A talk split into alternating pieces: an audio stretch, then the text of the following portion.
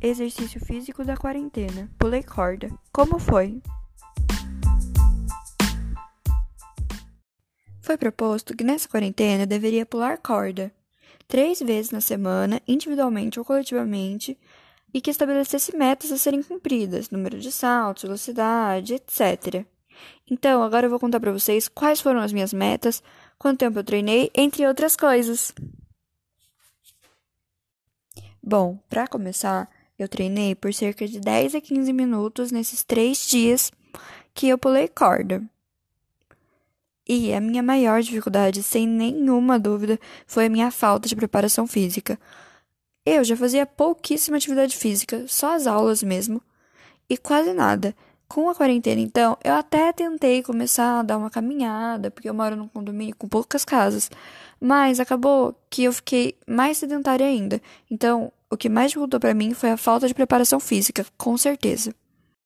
Para realizar essa missão quase impossível para uma sedentária, eu tive a ajuda da minha irmã, mas não todos os dias, apenas alguns. As minhas metas. Como a minha dificuldade principal foi a falta de preparo, eu pensei que relacionar pular corda com as músicas que eu mais gosto seria um ótimo incentivo e também me ajudaria a focar na música e não no exercício físico em si. Então, a minha primeira meta e boa parte da segunda, foi pular cantando as músicas que eu mais gostava. A primeira música escolhida foi Cups da Anna Kendrick. Eu até que comecei bem, pulando corda num ritmo agradável, enquanto cantava a música, mas eu descobri que, principalmente para uma pessoa que não está acostumada a fazer atividade física, pular e cantar ao mesmo tempo pode ser um pouco complicado no quesito respirar. Mas mesmo assim eu não desisti, e a segunda música escolhida foi Eu Te Amo, do Brian Bear. Eu achei que por ser uma música mais calma, eu poderia pular no ritmo da música, o que não me cansaria muito, a música também não é muito longa, e eu faria o exercício. Eu preferi, dessa vez, colocar a música para tocar e acompanhar apenas o ritmo da música pulando, o que deu muito certo. Mas o verdadeiro desafio ainda estaria por vir.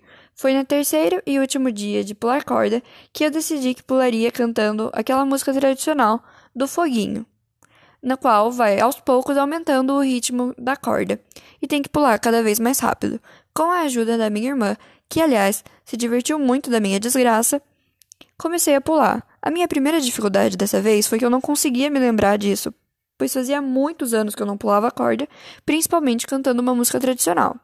Depois que eu me lembrei mais ou menos da letra, foi mais complicado ainda pular, porque eu me cansava muito rápido. Mas, ao fim dos 10 minutos, eu até que consegui me sair bem.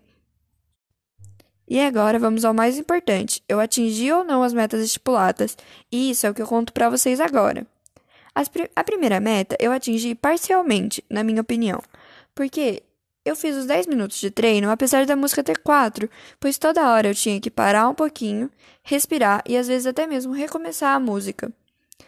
Mas, ao final de tudo, eu acabei chegando no final da música e pulando corda, então foi um meio sucesso. A segunda meta com certeza foi um sucesso.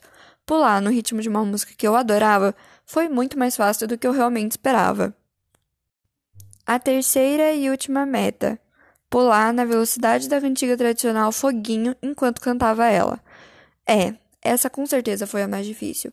Não só pela dificuldade de pular e cantar, que eu já devia ter previsto, mas também porque fica muito rápido. Nem quando eu era pequena e costumava pular corda, eu conseguia ir tão bem nessa brincadeira.